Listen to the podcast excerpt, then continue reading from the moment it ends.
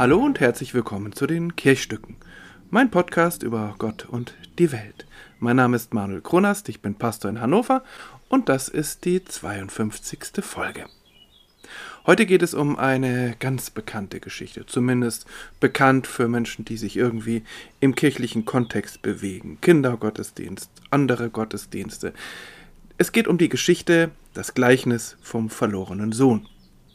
Das steht im Lukasevangelium so irgendwie relativ genau in der Mitte inmitten von anderen Geschichten, in denen, äh, in denen es um Verlorensein geht. Verlorene Schafe, verlorene Groschen und so weiter. Und dann eben auch der verlorene Sohn. Zwischenzeitlich oder äh, in jüngerer Zeit wird diese Geschichte manchmal nicht mehr so genannt, sondern das Gleichnis von den zwei Brüdern. Aber ich nenne es trotzdem mal so, weil ich finde, es geht schon hauptsächlich um diesen verlorenen Sohn. Es geht zunächst mal um eine Konstellation, die sowohl im Märchen als auch im Alltag nicht ganz unbekannt ist. Zwei Brüder. Zwei Brüder, die grundverschieden sind und die ganz unterschiedlich mit ihrer familiären Situation umgehen. Der Vater ist Landwirt, die zwei Brüder sind es natürlich auch, sie helfen auf dem väterlichen Hof. Der eine ist zufrieden damit, der andere ist unzufrieden. Der andere, das ist der Jüngere.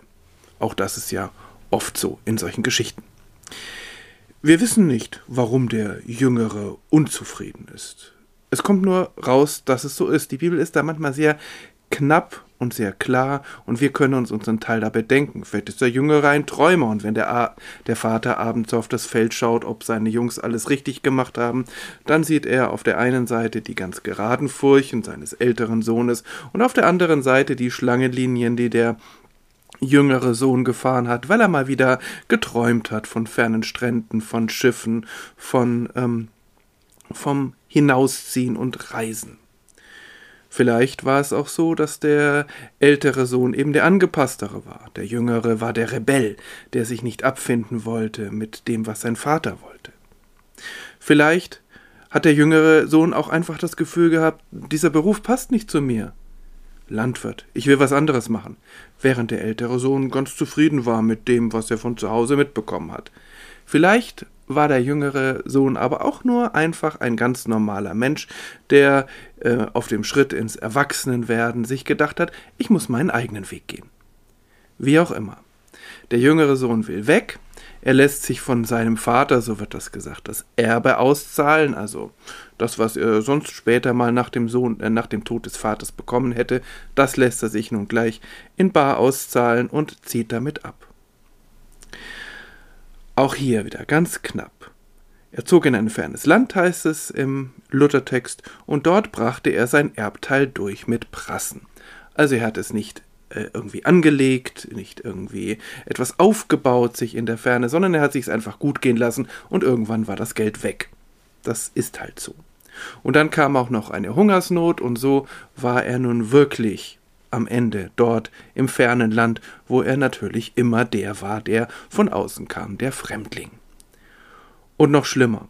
Er musste sich ja nun irgendwie seinen Lebensunterhalt verdienen, aber auch das ging irgendwie schief, denn er ähm, verdingte sich bei einem Landwirt, bei einem Schweinezüchter. Und das muss für ihn unglaublich demütigend gewesen sein, denn für Menschen jüdischen Glaubens ist das Schwein ja ein unreines Tier. Und ausgerechnet bei einem Menschen, der diese Tiere züchtete, musste er nun, damit er irgendwie über die Runden kam, sein Brot verdienen. Obwohl Brot auch davon gab es nichts. Er hatte schrecklichen Hunger, offensichtlich bekam er da nichts konnte nur irgendwie vielleicht im Stall schlafen oder so. Und dann hatte er den Wunsch, dass er doch zumindest das, was die Schweine zu fressen bekam, dass er davon doch auch etwas abhaben konnte. Aber auch das wurde ihm verwehrt. Also mit anderen Worten, dieser junge Mann ist ganz unten. Er darf nicht mal das essen, was die unreinen Schweine zu fressen bekommen. Und an diesem Punkt in der Geschichte kommt es zum Wendepunkt. Dieser junge Mann der sein Leben völlig gegen die Wand gefahren hat, der jetzt tatsächlich ganz unten angekommen ist, der überlegt sich nun, ich gehe zurück. Ich gehe zurück zu meinem Vater, schlimmer als hier kann es nicht werden. Und wenn ich so bedenke, hat mein Vater seine Knechte, seine Sklaven besser behandelt, viel besser behandelt, als ich hier behandelt werde. Also der Entschluss, er geht zurück. Und es wird dann etwas ausführlicher beschrieben. Er kommt nämlich in Sichtweite seines väterlichen Hofes und der Vater sieht ihn von weitem. Er geht ihm entgegen. Und dann kein Aufrechnen, keine Vorwürfe, kein Was hast du denn gemacht oder Ich hab's ja gleich gesagt oder Wärst du noch nicht weggegangen, du hast mich enttäuscht. Nein, eine wortlose Umarmung. Er breitet die Arme ganz weit aus und schließt seinen verlorenen Sohn da hinein. Er lässt nicht zu, dass der vor ihm kniet. Er lässt nicht zu, dass der sich vor ihm klein macht, sondern er ist einfach glücklich und zufrieden, dass er wieder da ist, und dann wird ein Fest gefeiert.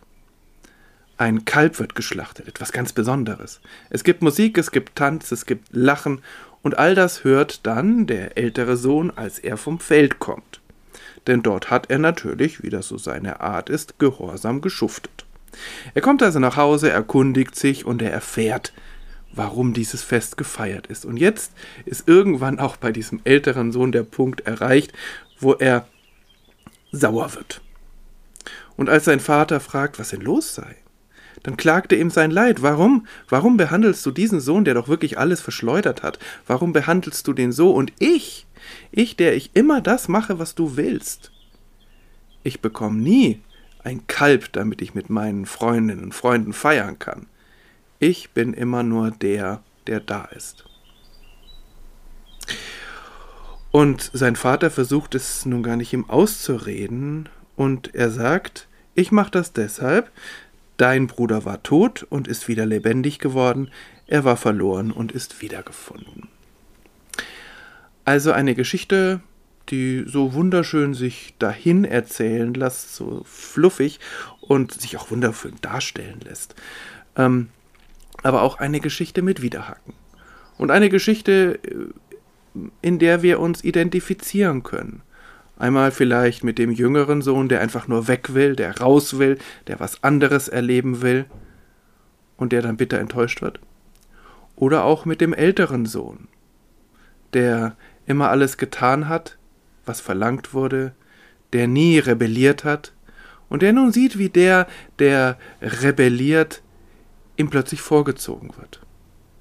Auch das eine Situation, die nicht ganz unbekannt ist. Vielen zumindest. Also wir können uns identifizieren, aber auf der anderen Seite geht das ein bisschen an dieser Geschichte vorbei. Denn es ist hier ja kein Elternratgeber. Es ist keine Anweisung, wie wir miteinander umgehen sollen. Dass wir, wenn einer zurückkommt, der uns schwer verletzt hat, dass wir dann alles vergessen und verzeihen sollen und mit ihm feiern sollen, weil er zurückgekommen ist. Nichts von Aufarbeitung, nichts von langem Verzö Versöhnungsprozess. Nein, nein, da wird gleich verziehen und gleich gefeiert. Aber darum geht es nicht. Es geht nicht um unsere zwischenmenschlichen Beziehungen und wie wir damit umgehen sollen. Es geht schon gar nicht darum, wie Eltern mit ihren Kindern oder Kinder mit ihren Eltern umgehen sollen. Es geht um Gott und um uns darum, wie Gott mit uns umgeht und vor allem auch das, was wir von Gott erwarten können und was nicht. Und deshalb finde ich, diese Geschichte sollte und müsste wirklich heißen, das Gleichnis vom verlorenen Sohn. Denn der andere spielt keine wirkliche Rolle. Er ist sozusagen nur Stichwortgeber. Er kommt und motzt und regt sich auf, damit dann der Vater sagen soll, dieser dein Bruder war tot und ist wieder lebendig geworden, er war verloren und ist wiedergefunden. Also die Geschichte erzählt eigentlich davon, dass Gott sich nicht vorschreiben lässt, wann er uns verzeiht. Dass Gott sich nicht an unsere Regeln hält, wann er uns begleiten darf und wann er uns mit seiner Liebe einschließen und wann er uns mit seiner Liebe umfangen darf. Unsere Regeln sind Gott an dieser Stelle völlig egal. Denn natürlich könnte man sagen, na, dann gibt es doch vielleicht die einen, die haben es mehr verdient, von Gott mit Liebe umfangen zu werden. Die haben Gottes Liebe eher verdient als andere. Und dann könnte man ja Abstufungen sagen. Naja, du vielleicht 80% der göttlichen Liebe, du 90% und du nur 10%. Wir sind ja ganz gut mit solchen Klassifizierungen. Aber das wird an dieser Stelle vom Tisch gewischt. Es gibt keine menschlichen Regeln für Gottes Liebe. Und es ist völlig egal, wie wir miteinander umgehen würden. Gott geht anders mit uns um. Gott geht so mit uns um, dass es eigentlich überhaupt gar nichts von unserer Seite aus braucht, außer dieses Zurückgehen wollen. Dieses sich einlassen wollen auf Gott, dieses Offensein vor Gott. Mehr braucht es nicht. Und egal, was vorher passiert ist, egal wie wunderbar wir gewesen sind und egal wie schrecklich, Gott nimmt uns dann wieder in seiner Liebe auf. Wie gesagt, auch das ist keine Blaupause für unser menschliches Miteinander. Es heißt nicht, dass plötzlich alles vergeben sein soll und dass all das, was wir an Gesetzen, an Regeln, auch an Strafen haben, dass das nun gar keine Rolle mehr spielen kann, sondern es geht einfach darum, wie Gott mit uns umgeht. Und das finde ich, deshalb finde ich diese Geschichte so wunderbar. Nicht, weil es um Väter und um Söhne geht, sondern weil es um Gott geht. Und weil ich das Gefühl habe, Gott liebt mich, manchmal vielleicht sogar gegen meine eigenen Regeln. Wenn ich das Gefühl habe, nur heute bin ich aber eigentlich gar nicht liebenswert. Heute sollte Gott mal lieber bei jemand anderem vorbeischauen und die oder den lieben. Bei mir lohnt sich das heute nicht so richtig, weil ich bin heute nicht gut drauf und ich äh, hab's heute eigentlich gar nicht verdient.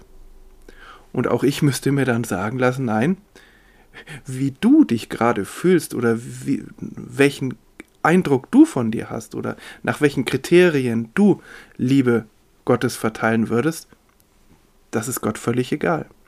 Gott liebt dich so, wie du bist und die einzige Voraussetzung, die überhaupt gegeben sein muss, ist, dass du das willst, dass du dich von Gott lieben lassen willst. Wie gesagt, deshalb eine wunderbare Geschichte und sie steht für mich nicht zufällig ziemlich im Zentrum des Lukas-Evangeliums, weil es eben tatsächlich darum geht, was vor allen Geboten und Regeln und Gesetzen und so weiter, die Gott ja auch noch auf Lager hat, was tatsächlich der Kern von Gottes Liebe ist, seine Grenzenlosigkeit und dass er sich nicht an das hält, was wir für richtig halten. So viel für heute zu dieser bekannten Geschichte. Schön, dass Sie dabei waren, dass ihr dabei wart und dann bis zum nächsten Mal. Bleiben Sie bleibt behütet und gesegnet.